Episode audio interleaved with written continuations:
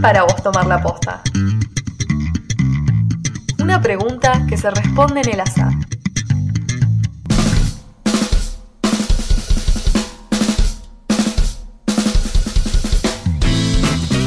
Te invitamos a acompañarnos en estos minutos de aire y que vos también formes parte. Somos Tomar la Posta, el programa de los y las jóvenes por la memoria.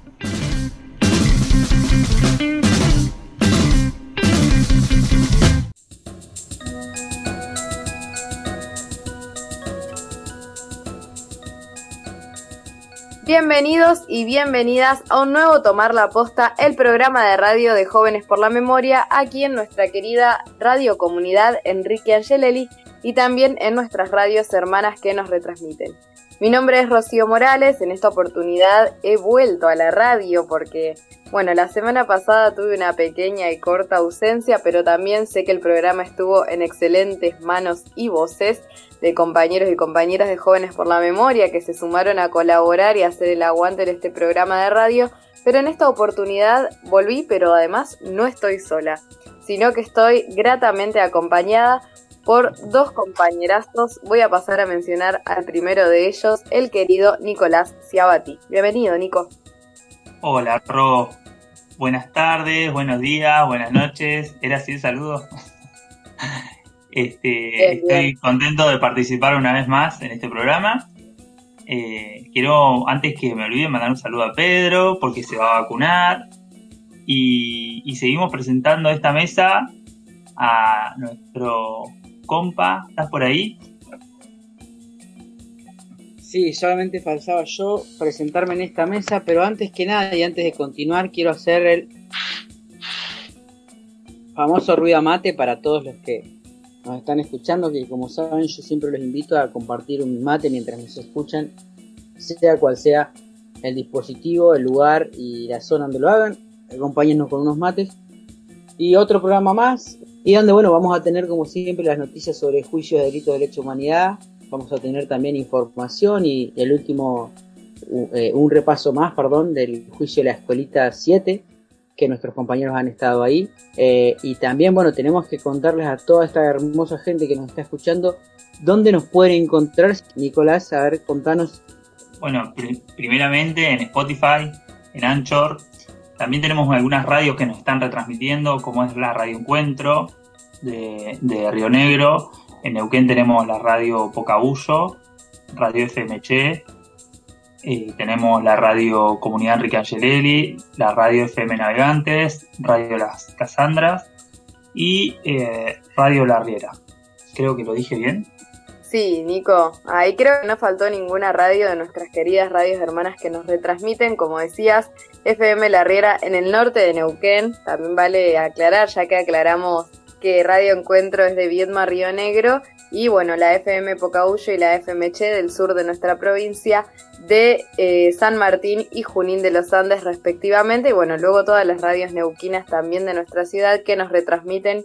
Quería decirle a Trapo que sí, pobrecitos, la semana pasada estaban un poco abandonados, por suerte pudo venir nuestra compañera Sol, también compañera comunicadora del grupo, y aportar un poco, así que Aprovecho a mandarle un gran abrazo a ella y también a todos los integrantes de eh, Jóvenes por la Memoria. Además decir que, bueno, estamos sobreviviendo a esta virtud. Si bien ya veníamos con una dinámica, este año 2021 no es tanto un año Matrix porque eh, estamos volviendo, estamos retomando muchas actividades, trabajos, dinámicas habituales.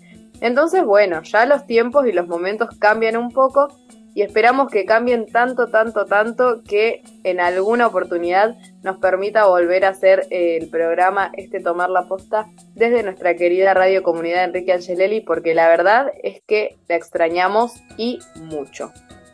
Otra de las cosas que quería decir, y ya les cedo la palabra a mis compañeros, es que además pueden buscarnos en las redes sociales de Facebook y de Instagram.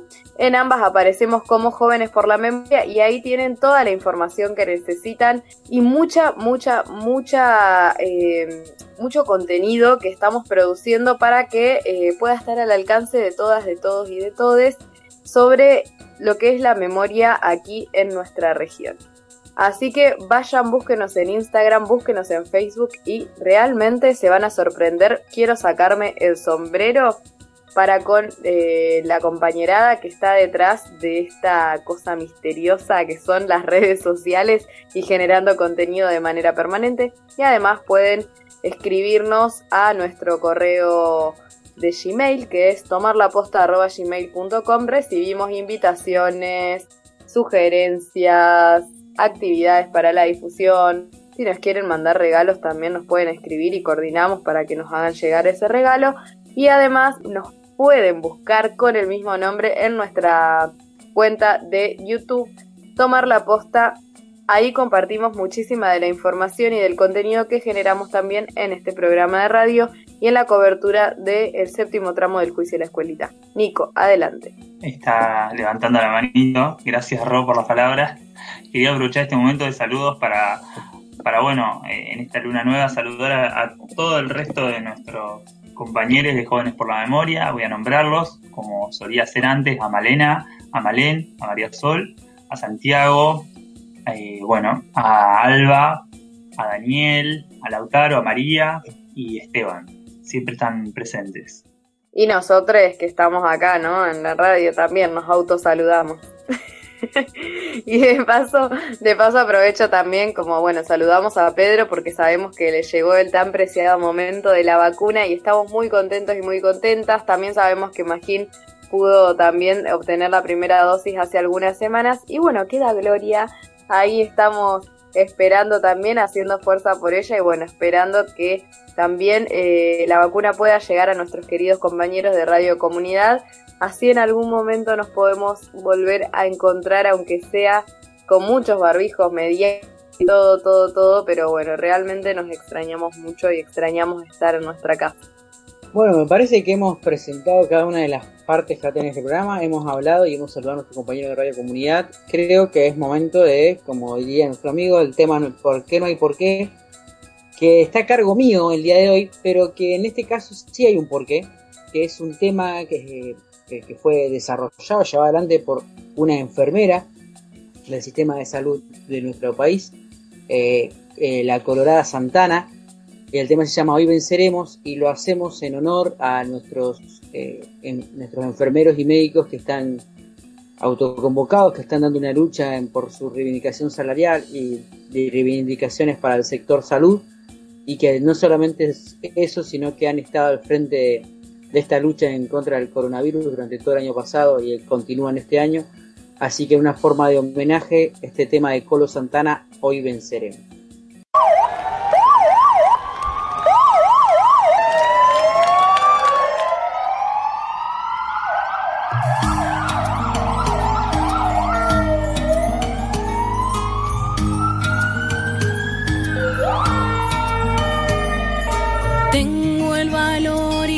Fuerza para hacer frente a la muerte y cuidar de mi país.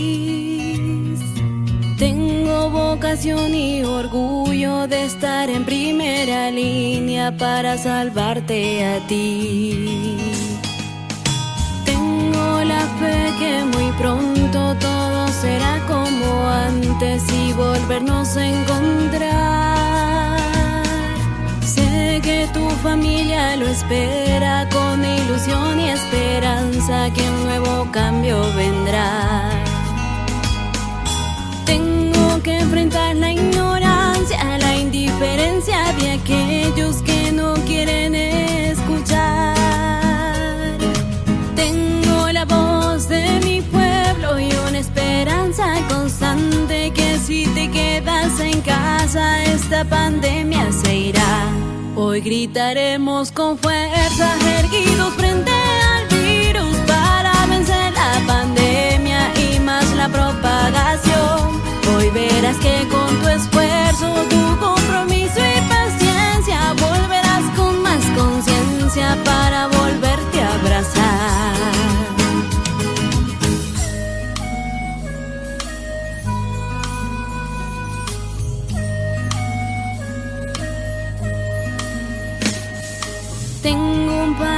A quien cuido y con vocación yo me inspiro para poder compartir.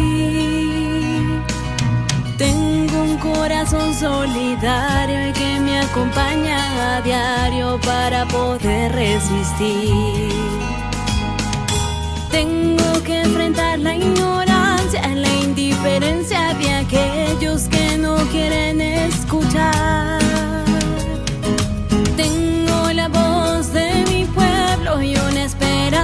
Constante que si te quedas en casa esta pandemia se irá. Hoy gritaremos con fuerza, erguidos frente al virus para vencer la pandemia y más la propagación. Hoy verás que con tu esfuerzo, tu compromiso y paciencia volverás con más conciencia para volverte a abrazar. Hoy gritaremos con fuerza, erguidos frente al virus para vencer la pandemia y más la propagación. Hoy verás que con tu esfuerzo, tu compromiso y paciencia volverás con más conciencia para volverte a abrazar.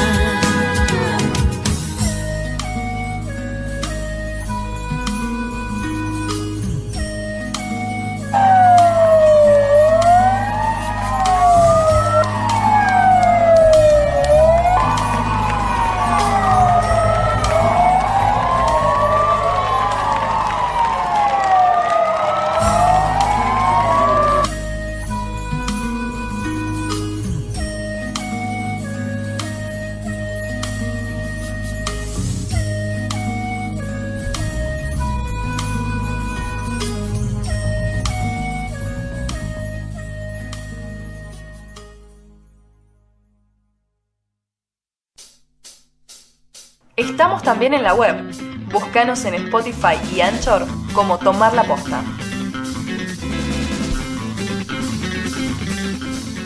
Tomar la posta creo que es hacerte responsable a nivel público y a nivel como privado de todo esto, pero a nivel público de buscar medios en los cuales la memoria colectiva siga presente, se pida justicia, pero sobre todo también se recuerde, por eso creo que es tan importante la memoria, estar atentos a, a lo que pasó para evitar que se repita, y también a nivel como privado o a nivel individual, a nivel interno, es esto de mantenerse informado, de reflexionar, de trabajar lo emocional, porque la verdad que las cosas rompen algo interno muy fuerte. Luna llena, mostrame el cerro. Como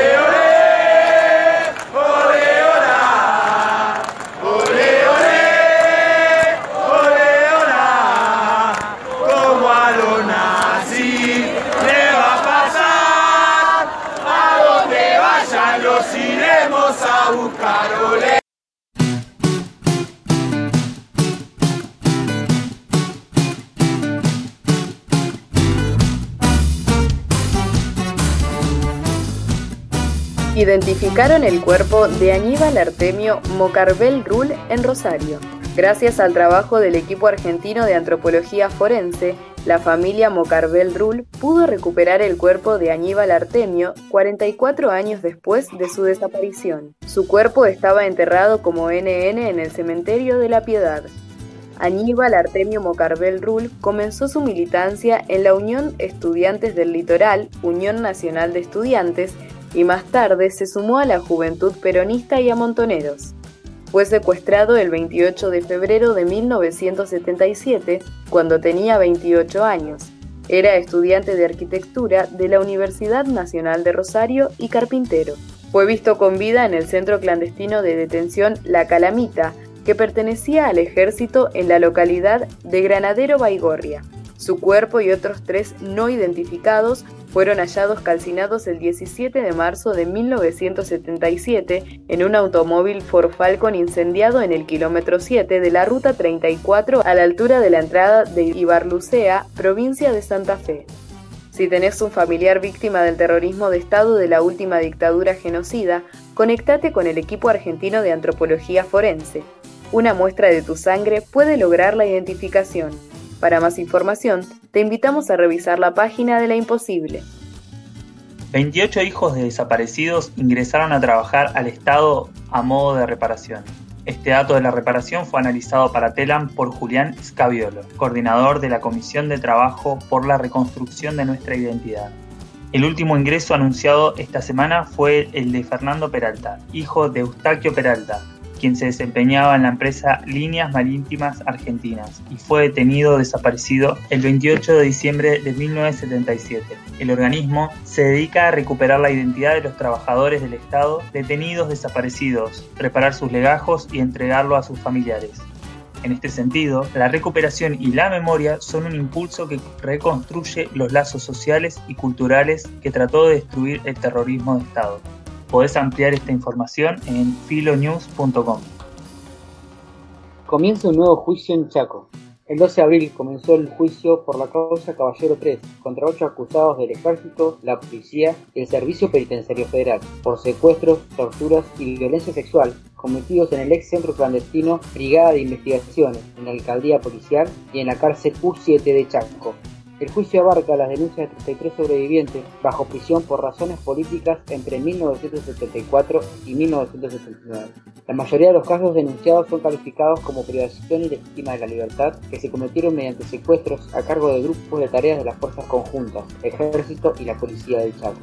Luego, las víctimas sufrieron tormentos en el centro clandestino de la Brigada de Investigaciones, actual Casa por la Memoria, en la alcaldía policial y la cárcel federal U7. Los acusados son el teniente primero José Tadeo Petoli y el teniente primero Luis Alberto Pateta, ambos oficiales de inteligencia del ejército argentino. El comisario general José Rodríguez Valiente, el suboficial mayor Gabino Manader, el sargento José Marín y el suboficial principal Jorge Ibarra, todos de la Dirección de Investigaciones de la Policía del Chaco, Francisco Álvarez de la Alcaldía Policial y el alcalde Pablo Casco, jefe de la Guardia de la Cárcel U7. Antes del juicio, pasó el comisario general Ramón Mesa, el suboficial principal Albino Borda, Héctor Roldán y el cabo Enzo Breal. Podés ampliar la información en el sitio web de La Imposible. Murió en Santa Fe Alejandra Negrita Ravelo, madre de Plaza de Mayo. Alejandra Negrita Fernández Ravelo, integrante de Madres de Plaza de Mayo de Santa Fe, murió el pasado jueves a los 92 años luego de más de 40 años de militancia en defensa de los derechos humanos. Comenzó su militancia a partir de septiembre de 1977, cuando su hija María Esther Ravelo y su esposo Etelvino Vega, ambos no videntes, fueron secuestrados en Rosario por una patota de la última dictadura cívico-militar. Ravelo fue la primera presidenta de Madres de Plaza de Mayo de Santa Fe y tras el secuestro de su hija inició una búsqueda que recién concluyó cuando sus restos fueron hallados en diciembre del 2010 en una fosa común del campo militar San Pedro. Desde la agrupación Hijos recordaron que era segura, combativa y aguerrida. Tenía un terrible humor negro que mataba a todos de risa. También reflexionaron, el tiempo pasa y en el camino vamos perdiendo motores de luchas y amor. Podés leer la nota completa en elciudadanoweb.com. Comienza el tercer juicio a genocidas por la causa Subzona 14 en Santa Rosa. Este nuevo juicio tendrá en el banquillo de los acusados a Luis Enrique Beraldini, Néstor Grepi, Jorge Omar de Bartolo, Roberto Oscar Fiorucci, Carlos Roberto Reinard y Humberto Rifaldi, quienes serán juzgados por privaciones ilegítimas de libertad, tormentos, vejaciones y delitos contra la integridad sexual cometidos en prejuicio de 196 personas en centro clandestino de detención que operaron en el ámbito de la subzona 1.4 del ejército entre 1975 y 1982 en la provincia de La Pampa. Las audiencias virtuales comenzarán el 27 de abril. El Tribunal Oral Federal de Santa Rosa, integrado por Marcos Javier Aguerrido, José Mario Triputi y Pablo Díaz Lacaba. Podés leer la nota completa en laimposible.org.ar. De esta manera entonces llegamos al final de las noticias por delitos de lesa humanidad a lo largo y ancho de nuestro país. También recordar, como lo hacemos cada semana, que pueden visitar en la página de La Imposible la radio que realizan los compañeros de Hijos Capital en dependencias de la Exesma. Ahí ellos actualizan semana a semana el calendario de juicios y se puede ver todas las audiencias que hay en los distintos procesos que se están desarrollando en todas las provincias argentinas y también no solamente podés saber cuáles son las audiencias que hay esa semana, sino además de qué manera poder participar en el caso de que las audiencias virtuales sean abiertas y se transmitan por algún canal oficial de los tribunales. Así que hecha esta invitación, vamos a despedir este momento de noticias con esta canción que hemos elegido con nuestro querido Oscar el Trapo Marichelar, que se llama No me dejan salir del maestro Charlie García.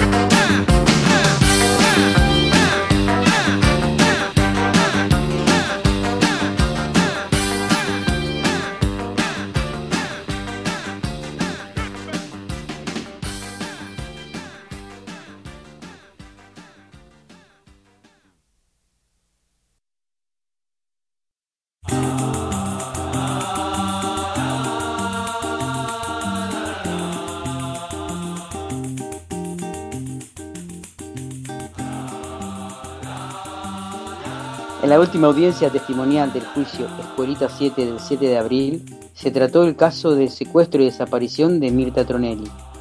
Mirta fue secuestrada el 11 de junio de 1976 en la Delegación de Desarrollo Social durante el operativo Cutralcó. Por su desaparición, atestiguó su hermana Silvia Tronelli, contó detalles de la búsqueda que realizó su padre antes de morir. Silvia contó que Mirta estaba siempre en contacto con gente que podía ayudar. Trabajaba en comunicación social para Felipe Zapag y en el 76 estaba en el tercer año de la carrera de servicio social. Silvia estudiaba en Córdoba, así que lo que aportó fue en base a la información que le brindó el padre de ambas. Me llamó a Córdoba para que viniera. No me dijo por qué. Cuando llegué me dijo del secuestro de Mirta. Se la habían llevado y no sabía dónde estaba. A partir de ahí me quedé a ayudar en el negocio familiar. Papá fue a buscarla por todo el país, todas las cárceles donde pudo. Muchos años después le dijeron a mi papá que estuvo en la escuelita de Neuquén y luego en Bahía Blanca. Insistió en el vigor de su padre, que buscó a Mirta por todos lados. Su padre ayudó también a la familia Becci, Mirta y Cecilia eran amigas. Silvia lamentó que su padre no haya podido declarar. Una compañera del grupo se acercó a Silvia antes de que se retirara y el agradecimiento fue mutuo. Después del cuarto intermedio fue el turno de Nora Rivera, trabajadora no docente de la UNCO y activa militante de esta causa. Nora relató su secuestro y detención, detalló su relación con sus amigas desaparecidas, Cecilia Becci y Mirta Tronelli. Ella vivía en Cinco Saltos y estudiaba servicio social. Al salir, brindó una pequeña entrevista y contó sus sensaciones. Bueno, me dejan varias sensaciones. Estoy como muy tranquila. Me parece que todo lo que había pensado decir lo dije. Eh, y estoy, viste, como cuando vos tenés algo que hacer y al final lo podés hacer y, cumplir con la memoria, con mis amigas y, y conmigo misma. Esa sensación de que ya está, ahora está. Su detención fue posterior a la de Mirta y Cecilia. Relató que el 12 de junio la Policía Provincial de Río Negro me detiene en la casa de una amiga. Me llaman por un informe de un menor detenido. Me llevan dos policías en un patrullero a la comisaría de Cinco Saltos. Ahí el comisario Penchulev me preguntó por Cecilia, en tonos elevados. Le dije que él sabía que era amiga de ella y de su familia. Ahí se detienen por orden del ejército.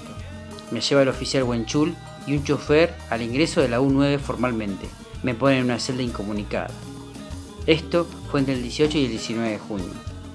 Cuando abrieron la celda, sostiene que vio a Gladys Sepúlveda, Jorge Asenjo y Elida Cifuentes.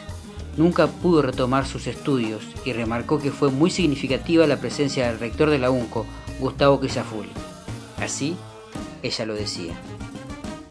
Lo de no terminar los estudios me sigue doliendo, pero eh, eh, realmente no, no, puedo estudiar, no, no, sé, ya he tratado de muchas maneras y, y realmente no puedo.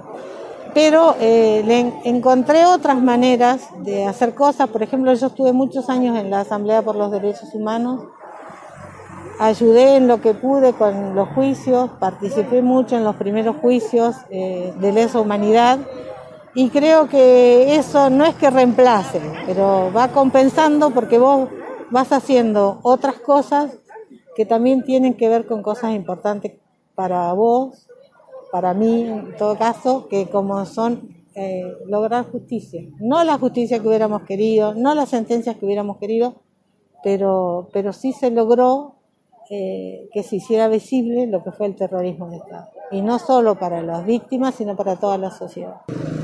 Recién mencionabas en la audiencia que eh, tenía otra significación el poder hacerlo, este testimonio de haberlo hablado en el predio de la universidad. Y sí. ¿Qué significó la presencia del rector? Bueno, yo creo que, que la presencia del rector es fundamental porque eran alumnas y profesoras de la universidad y su acompañamiento significa el acompañamiento institucional que es muchísimo en este pedido de justicia.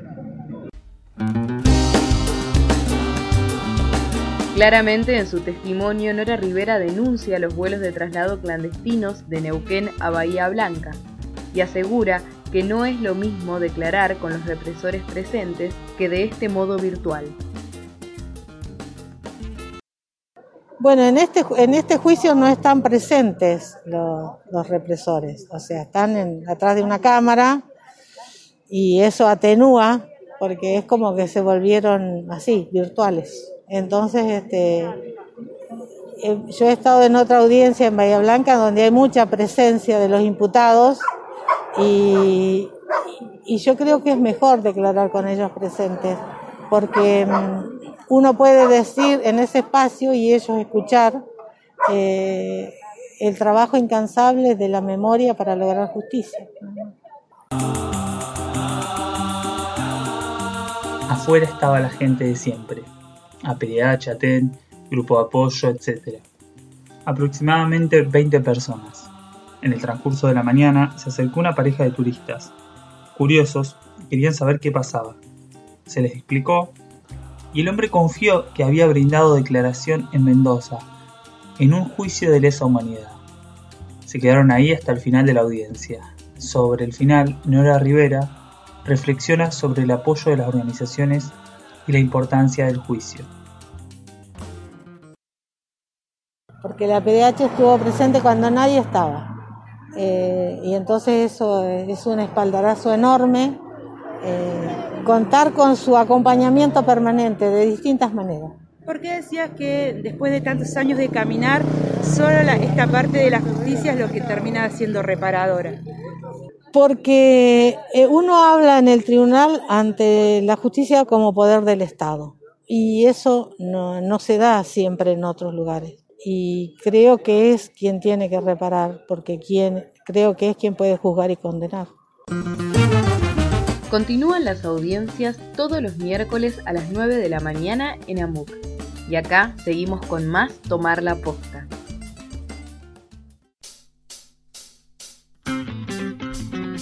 Seguinos en Instagram y Facebook como Jóvenes por la Memoria.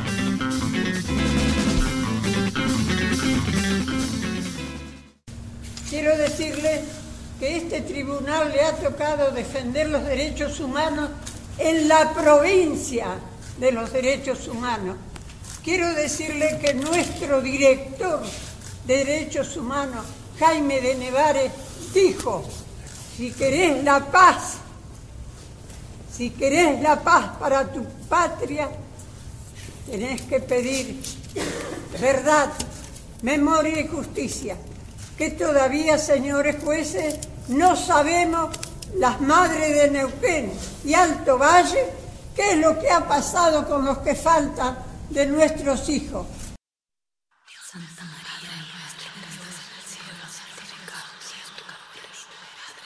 María, Son las 3 de la mañana, dicen que pena un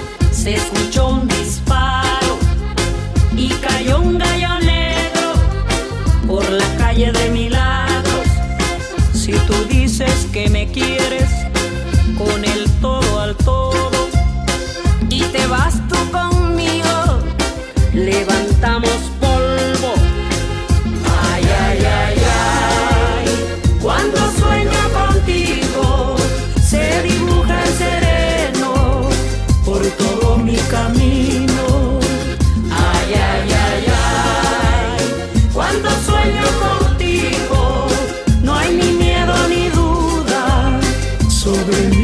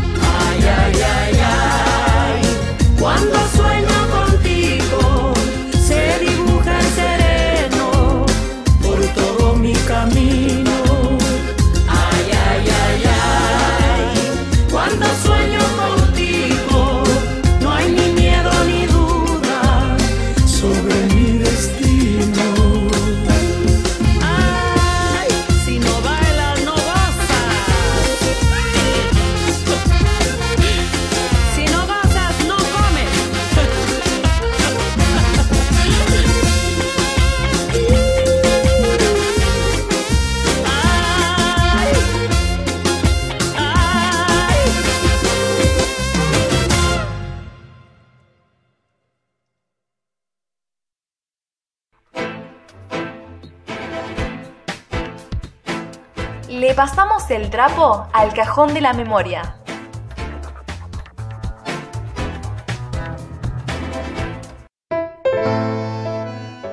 Bueno, y en el programa del día de hoy escuchábamos el tema de Lila Down, Zapata se queda, que nos ayuda a recordar una de las efemérides que tenemos el día de hoy, la primera en esta sección, ya que un 10 de abril pero de 1919 era asesinado en una emboscada el líder revolucionario Emiliano Zapata, general de los campesinos revolucionarios mexicanos como parte del movimiento revolucionario. Estuvo al mando del Ejército Libertador del Sur, también fue conocido como el Gran Caudillo del Sur. Fue ideólogo e impulsor de las luchas sociales y las demandas agraristas, así como la justicia social, libertad, igualdad, democracia, propiedad comunal de las tierras y el respeto a las comunidades indígenas, campesinas y obreras de México. La guerra por parte del gobierno tomó perfiles despiadados en el norte. Los gonzalistas, Jesús Guajardo, le hicieron creer a Zapata que estaba descontento con Carranza y que estarían dispuestos a unirse a él. Zapata les pidió pruebas y Guajardo se las dio al fusilar aproximadamente 50 soldados federales con el consentimiento de Carranza y Pablo González y ofrecerle a Zapata armamento y municiones para continuar su lucha. Así, acordaron reunirse en la hacienda de Chichimeca de Morelos, al 10 de abril de 1919. Zapata acampó con sus fuerzas a la afuera de la hacienda se acercó a la misma acompañado únicamente por una escolta de 10 hombres. Al cruzar el dintel, una ordenanza apostado a la entrada tocó a su clarín, llamando a Donoros. Esa fue la señal para que los tiradores escondidos en la azotea abrieran fuego contra Zapata, que alcanzó a sacar su pistola, pero un balazo se la tumbó. No pocos condonaron este procedimiento. Además, esto dio lugar a que una vez muerto, por más de 20 balas de escopeta en su cuerpo, Zapata se convirtiera en propagador de la revolución y símbolo de los campesinos desposeídos. Entre la gente común del estado de Morelos se negaban a, dar crédito a la muerte de Zapata. Circulaban las creencias de que su caudillo no había sido asesinado por Guajardo. Las leyendas llevarían a Zapata hasta el lejano oeste. Otras lo ubican que en la noche de luna se lo puede ver cabalgando por las noches en Nehuilco, sitio donde fue su nacimiento. También allí ubicaban, décadas después, a un anciano encerrado en su casa, que aseguraba ser Zapata. Zapata es el autor de la famosa frase, es mejor morir de pie que vivir arrodillado. Su imagen, sus palabras, sus reivindicaciones agraristas serán recuperadas muchísimos años después por muchos movimientos sociales y campesinos. Uno de los más importantes quizá es el Ejército Zapatista de Liberación Nacional, quien tomará su famosa frase la tierra es para quienes la trabajan, que será una de las líneas más importantes a la hora de manejar la tierra en el estado de Chiapas, en los sectores gobernados por la Junta del Buen Gobierno Zapatista. Sin duda una figura mítica, sin duda una figura importante para la historia latinoamericana, una figura que no podemos eludir a la hora de hacer memoria. En otra de nuestras efemérides, un 12 de abril de 1967, era asesinada Teresa Rodríguez en el marco de la segunda poblada de Cutralcó, que inició como una medida de apoyo en la lucha del gremio docente Aten, pero al mismo tiempo recuperó reclamos de mejora social y económica para las poblaciones de Plaza Huíncul y Cutralcó. En el marco de esta segunda poblada, que fue impulsada por el prolongado conflicto sindical entre los docentes organizados en Aten y la provincia, en el marco de la provincialización de la educación dispuesta por la Ley Federal de Educación. La provincia había reducido salarios y suprimido talleres, horas no programáticas, cursos y escuelas diferenciales, y decretó una huelga por tiempo determinado desde el primer día de clase que se extendería durante casi dos meses. El 24 de marzo, aniversario de la última dictadura y fecha de movilización anual, la marcha docente en la ciudad de Neuquén sumó 10.000 personas de todos los sectores sociales y culminó con la toma de los puentes de la Ruta Nacional 22, que unen la provincia de Neuquén y Río Negro. Los docentes mantuvieron cortadas las rutas hasta el 27 de marzo. La gendarmería desalojó violentamente los puentes defendidos por jóvenes de las barriadas populares de la ciudad, llevando al sindicato docente a convocar a la población de todas las ciudades neuquinas a tomar las rutas el siguiente 9 de abril. En Cutralcó, ese llamado del sindicato obró como desencadenante. La población estaba muy descontenta por el incumplimiento de muchos de los puntos del acuerdo alcanzado en la poblada del año anterior.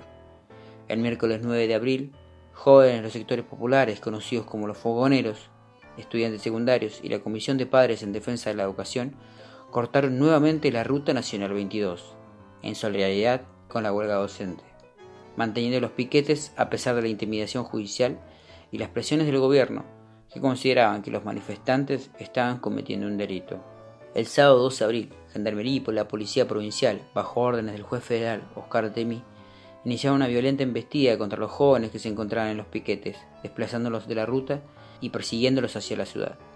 Pero entonces la población salió masivamente a la calle para defender estos jóvenes. En la represión, las fuerzas de seguridad mataron de un balazo a Teresa Rodríguez, joven madre de tres hijos, e hirieron de bala a 20 personas más. La indignación popular llegó a la población en multitud, calculándola alrededor de 20.000 personas que rodearon a las fuerzas represoras y que ante el peligro inminente que corrían abandonaron la ciudad, que quedó en poder de la población. La represión en Cutralcó y en especial el asesinato de Teresa Rodríguez fue duramente criticado por las fuerzas políticas de la oposición al gobierno, los sindicatos otras organizaciones de derechos humanos y la Iglesia Católica. Cetera decretó un paro general con una marcha del silencio en memoria de Teresa Rodríguez, que se realizó con un altísimo acatamiento el día lunes 14.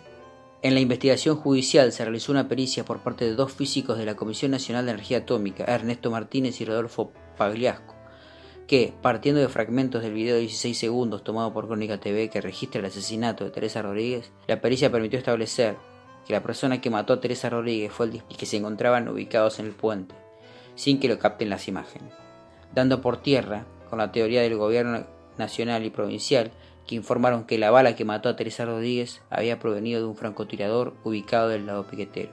Sin embargo, ningún agente resultó herido de bala, mientras que además de Teresa Rodríguez, otros cuatro jóvenes también tuvieron heridas de bala. Se comprobó que el disparo de muerte se realizó con una pistola 9 milímetros de uso policial. La pericia del sonido no fue suficiente para identificar al asesino y la jueza terminó cerrando la causa sin procesar a nadie. Sin embargo, en una causa separada, la justicia pudo probar que cuatro policías habían disparado sus armas de fuego de manera ilegal durante la represión, siendo condenados a apenas menores de tres años, todas en suspenso. Los cuatro policías condenados por disparar sus armas de fuego en Cutralcó son Santiago Antigual, Leonardo Magallanes, Daniel Bese y Daniel Videla. Los cuatro fueron reincorporados a sus funciones de la policía de Neuquén. José Darío Poblete, condenado por asesinato del docente Carlos Fonteáraba, integraba también la fuerza policial que reprimió en Cutralcó el día que mataron a Teresa Rodríguez, siendo uno de los policías sobreseídos en aquella oportunidad. La impunidad de aquel asesinato permitió que muchos años después este mismo policía asesinara a nuestro compañero Carlos Fonteáraba el 4 de abril. Por eso es importante tener memoria, no olvidarnos de aquellos que le hacen mal al pueblo, porque si nos olvidamos, los más pobres siguen sufriendo.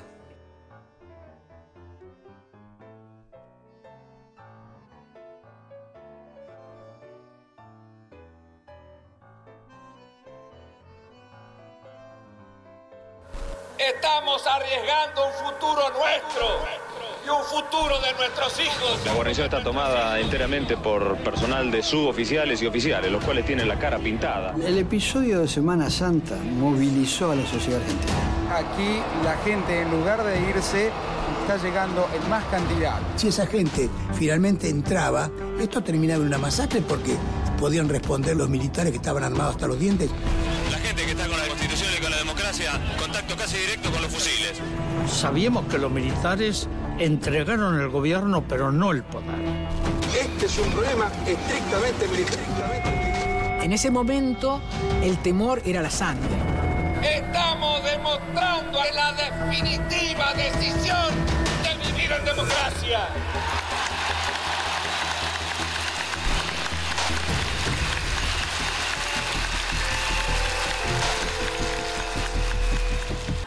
Dentro de unos minutos saldré personalmente a Campo de Mayo a intimar la rendición de los sediciosos.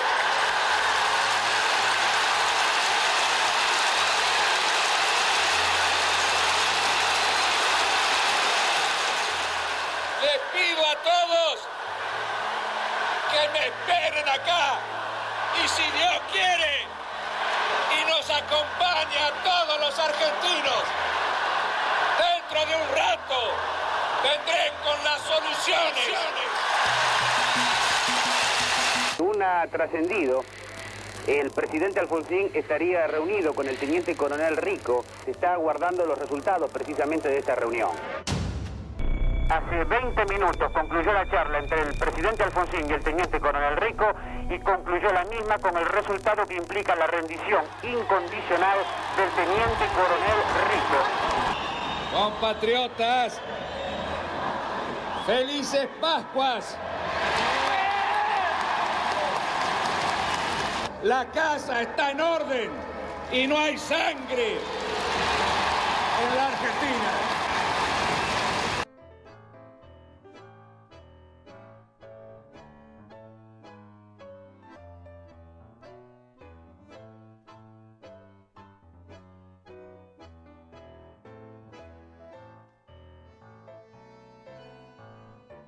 Finalmente, en la última efeméride de este programa, vamos a hablar de los 80 y de los levantamientos carapintadas que sucedieron entre el 16 de abril y 20 de abril de 1987.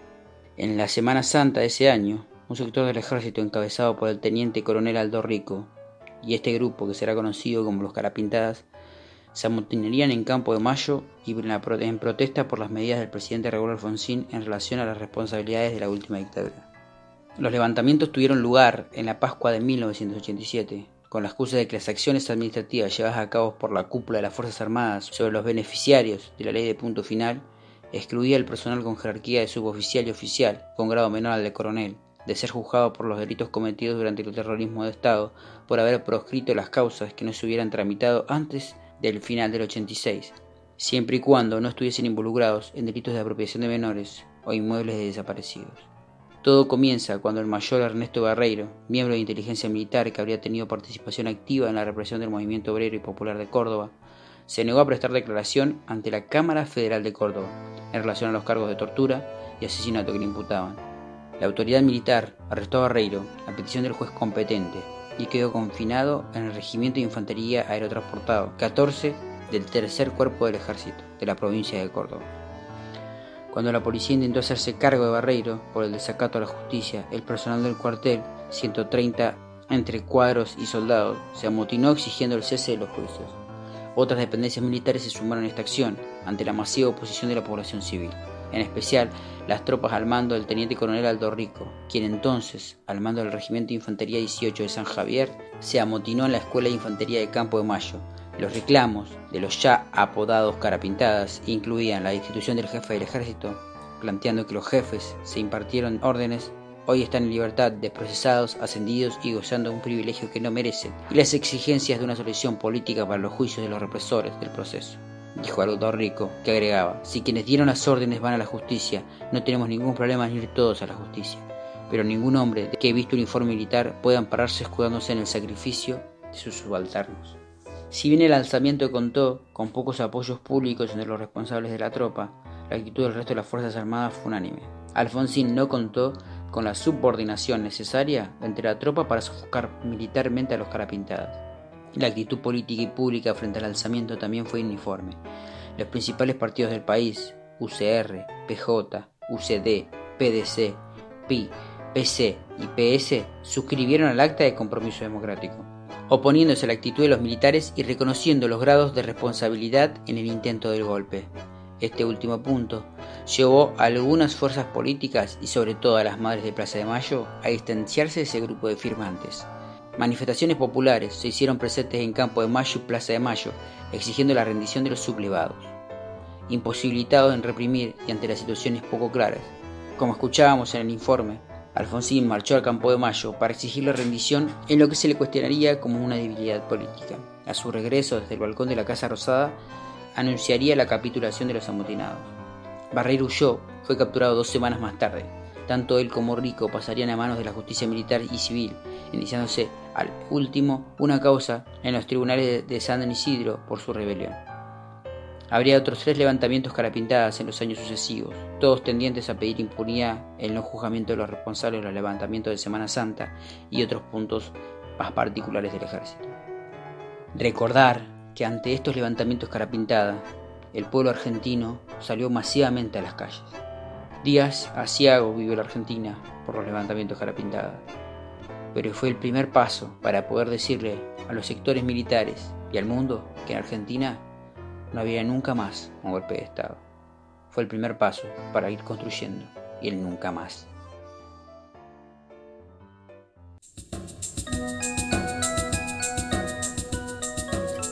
Bueno, y de esta manera termina la sección de efemérides y de a poco empieza a terminar el programa. Yo aprovecho para comenzar la despedida y mandarle, como siempre, un fuerte saludo a Gloria, a Magín, a Pedro y que tenga mucha suerte con la, vacunación que se viene cerca. En cualquier momento ya nos vamos a poder ver, poder volver a ver, perdón, con mayor tranquilidad. Y aprovecho también para despedirme de todos los compañeros de las distintas radios, de Radio Comunidad Obvio y de todas las radios que nos retransmiten, que nos acompañan, como siempre me gusta decir, en esta noble tarea de la comunicación popular.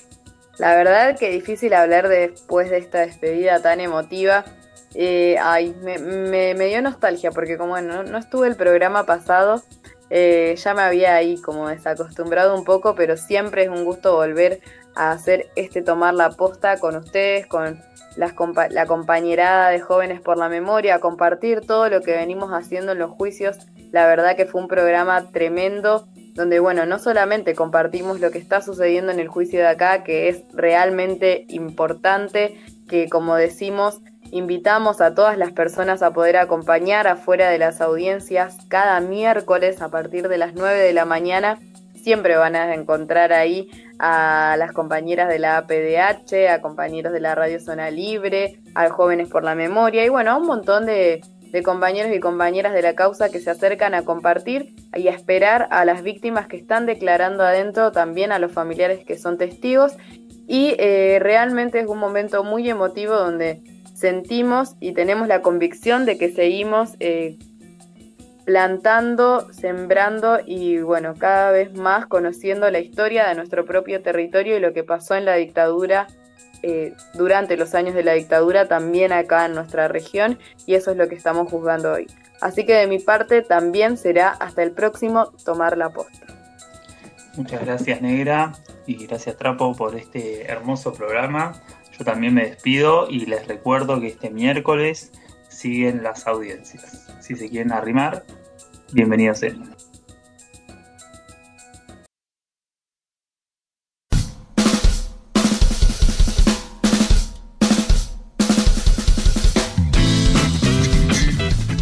Hasta acá llegó Tomar la Posta. Gracias por acompañarnos. Podés buscar nuestros programas en Spotify y Anchor. Nos escuchamos la próxima.